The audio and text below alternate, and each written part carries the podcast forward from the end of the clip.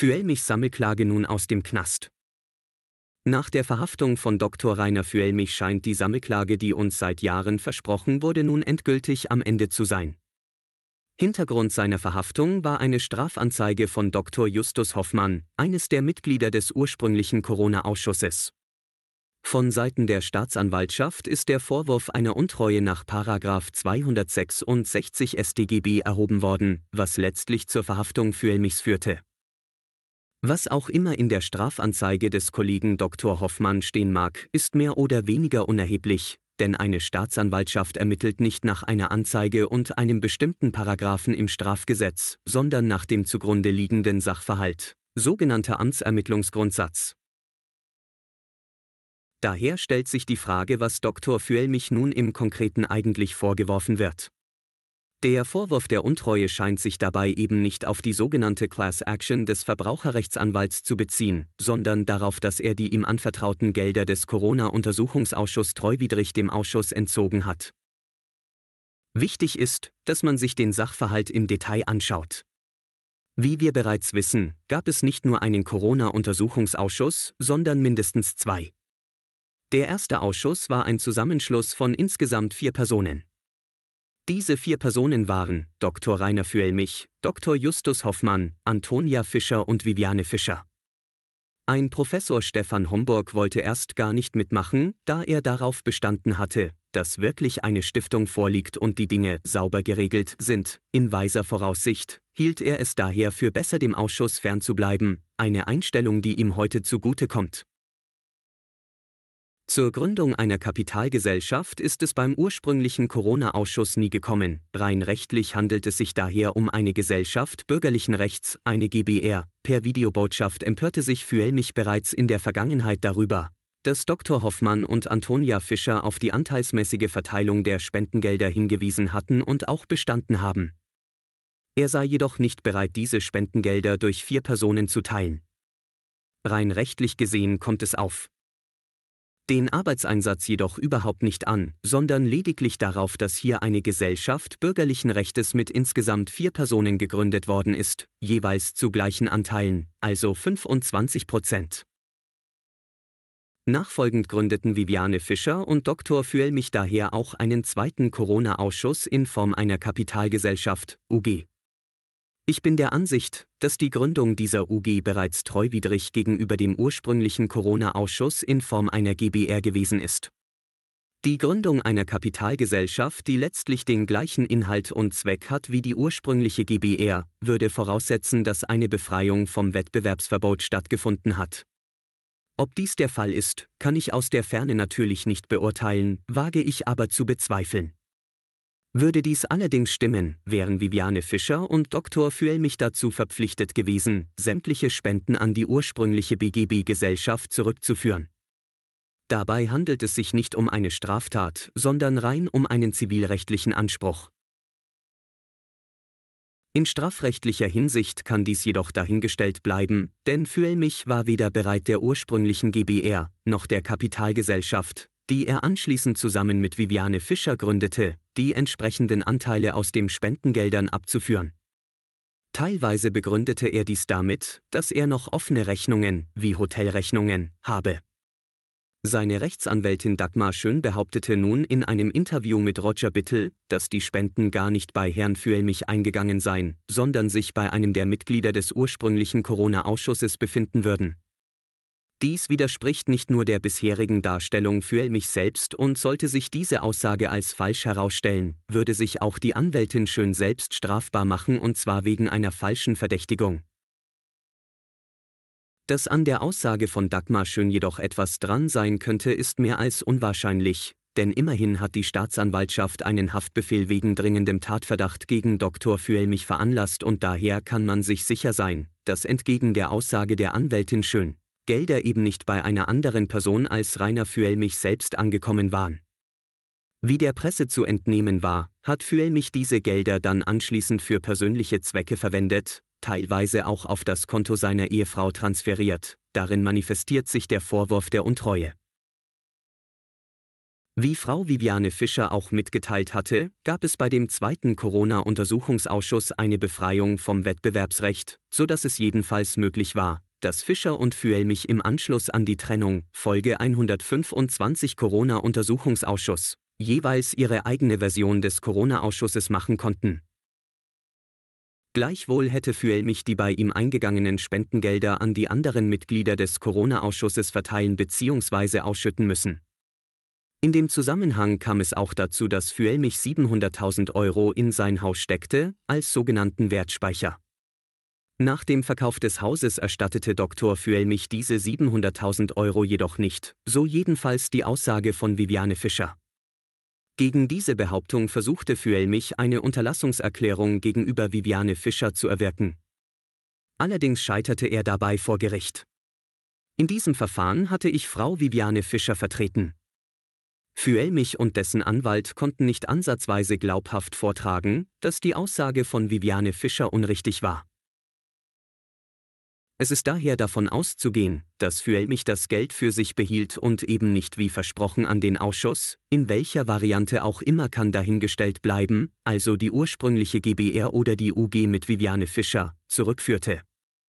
An diesem Verhalten ist die Zueignungsabsicht der ihm anvertrauten Gelder zu erkennen, es manifestiert sich also die Absicht das Geld für sich zu behalten, mithin liegt eine Untreue im Sinne des Paragraph 266 StGB vor. Anschließend verschwand Füelmich nach Mexiko und meldete sich regelmäßig über den Streamer Roger Battle mit weiteren Informationen zu seiner Sammelklage. Ob er sich auch im Hinblick auf die Sammelklage einer Untreue strafbar gemacht hat, kann ich nicht abschließend beurteilen, Tatsache ist jedoch, dass diese Sammelklage nie auf den Namen Füelmich selbst lief, sondern auf den Kollegen Marcel Templin. Wenn ich den Sachverhalt richtig verstanden habe, hat Füelmich auch Gelder aus dem Sammelklagetopf dafür verwendet, einen Kredit auf sein Haus zu sichern und zwar in Höhe von 500.000 Euro. Der Verkaufspreis des Hauses betrug wohl 1,3 Millionen Euro. Nun kann sich jeder einfach ausrechnen, bei einer Kreditbeleihung von 500.000 Euro und 700.000 Euro Füelmichs Eigenanteil an dem Haus offensichtlich gleich Null gewesen sein muss. Immerhin war der Kollege Templin dann so schlau, die für die Sammelklage gedachten Gelder in Höhe von 500.000 Euro insofern zu sichern, als er diesen Teil des sogenannten Wertspeichers pfänden ließ, damit diese nicht ebenfalls im Nirvana verschwanden. Genau dies trieb dem vermutlich hochverschuldeten Verbraucherrechtsanwalts die Zornesröte in die Augen. Hinsichtlich der Sammelklage, auch als Class Action bezeichnet, besteht ein allgemeiner Fehlglaube. Dieser Fehlglaube besteht darin, dass stets behauptet wird, Füelmich habe eine Klage versprochen. Dies hat Dr. Rainer Füelmich jedoch nie getan, denn erstens läuft der Vertrag gar nicht auf seinen Namen, sondern auf den Namen des Kollegen Marcel Templin, und zweitens ist in dem Vertragswerk lediglich von vorbereitenden Handlungen die Rede, nicht aber von einer Klage. Dies wird deutlich, wenn man sich die FAQ auf der Webseite anschaut. Im Vertragswerk selbst ist dagegen nur die Rede von gegebenenfalls Klageerhebung in den USA oder in Deutschland. Von einer Klage in Kanada, in Südamerika oder bei den Indianern in Neuseeland ist dort gar nicht zu lesen. Ein genauer Vertragsinhalt ist für mich auch nicht ersichtlich, dieses Vertragswerk beinhaltet nicht die wesentlichen Vertragsbestandteile, mit anderen Worten, der Vertragspartner weiß im Grunde genommen überhaupt nicht, was das genaue Ziel seiner Zahlung in Höhe von 800 Euro sein soll, die sogenannten Essentialia Nigotii. Es ist auch fraglich, ob es sich hierbei bereits um einen Betrug im Sinne des 263 StGB handelt. Bei einem Betrug muss es regelmäßig zu einer Täuschungshandlung kommen, aufgrund dieser Täuschung verfügt der Geschädigte anschließend über sein Vermögen und erleidet einen Vermögensschaden. Die Frage ist, ob man dies behaupten kann, oder ob die Teilnehmer der Class Action einfach einen Rückzahlungsanspruch gegenüber Marcel Templin besitzen. Nach meiner Erfahrung bezahlt Marcel Templin anstandslos die 800 Euro an die Teilnehmer zurück, mithin fehlt es ihm an einer Zueignungsabsicht, welche Voraussetzung für ein Betrug wäre. In Betracht kommt jedoch ein versuchter Betrug und zwar in gemeinschaftlicher Begehungsweise gemäß 25 StGB ABS 2, zusammen mit Dr. Rainer Fullmich.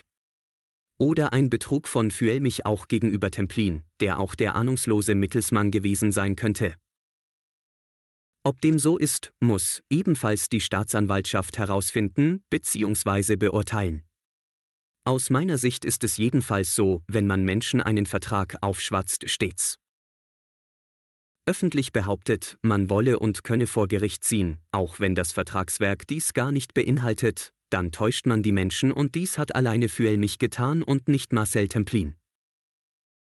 Ferner sind die von Dr. Füelmich verbreiteten Theorien zur Klage gegen den PCR-Test auch völlig abwegig. Jedenfalls fehlt es an jeder Kausalität, wenn eine Regierung einen gegebenenfalls unwirksamen Test als Beleg für das Bestehen einer weltweiten Pandemie nutzen möchte, so bleibt es trotzdem bei einer Staatshaftung, nicht hingegen bei einer Haftung gegenüber dem Hersteller des Tests. Und genau dies wollte uns Füelmich die ganze Zeit weismachen. Ebenso wie er verbreitet hat, dass eine Klage vor den Verwaltungsgerichten in Deutschland niemals erfolgreich sein könne, tatsächlich eine solche Klage aber gar nicht vor den Verwaltungsgerichten geführt werden würde, sondern gemäß 823 BGB in Verbindung mit Artikel 34 Grundgesetz vor den ordentlichen Gerichten, also den Zivilgerichten. Ein weiterer Punkt, der für mich eher für einen Betrug als für einen juristischen Irrtum steht, ist, dass eine Tätigkeit, die auf eine unmögliche Leistung gerichtet ist, zwangsläufig nicht dazu führen kann, dass anwaltliche Vorbereitungsleistungen für 800 Euro jemals einen Mehrwert haben kann.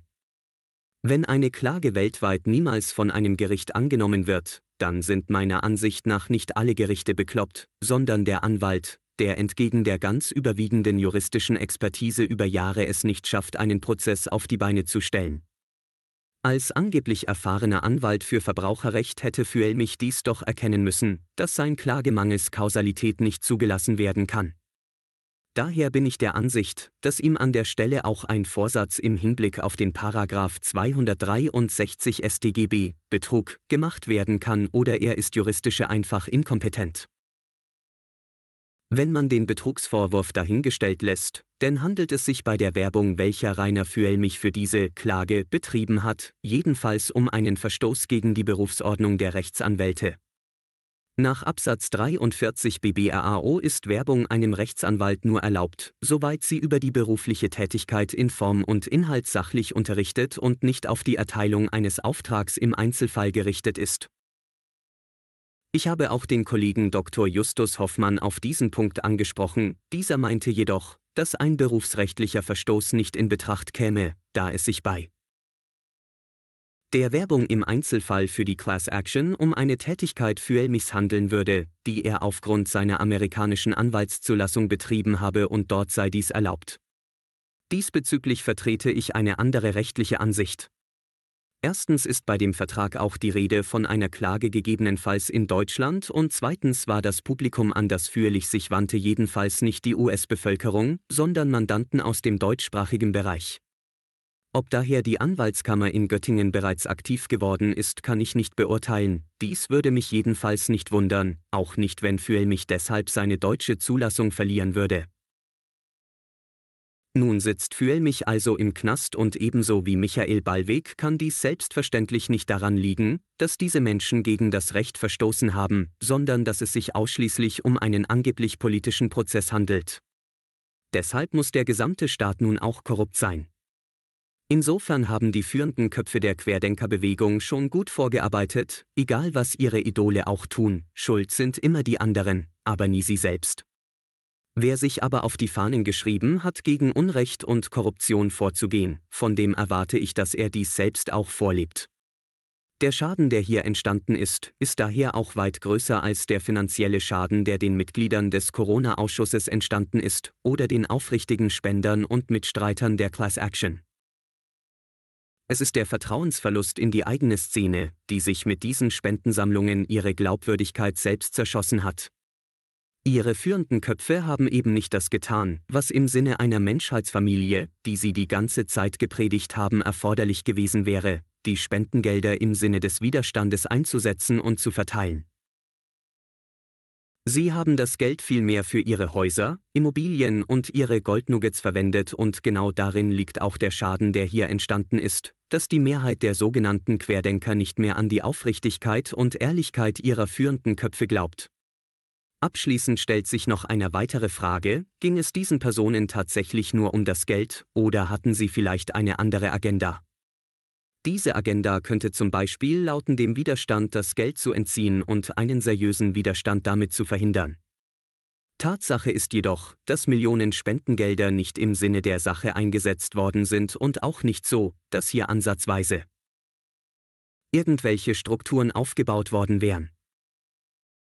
Füelmich hat derzeit ganz andere Probleme, sein Hauptproblem ist neben der Justiz allerdings seine Glaubwürdigkeit, die er in meinen Augen längst verloren hat.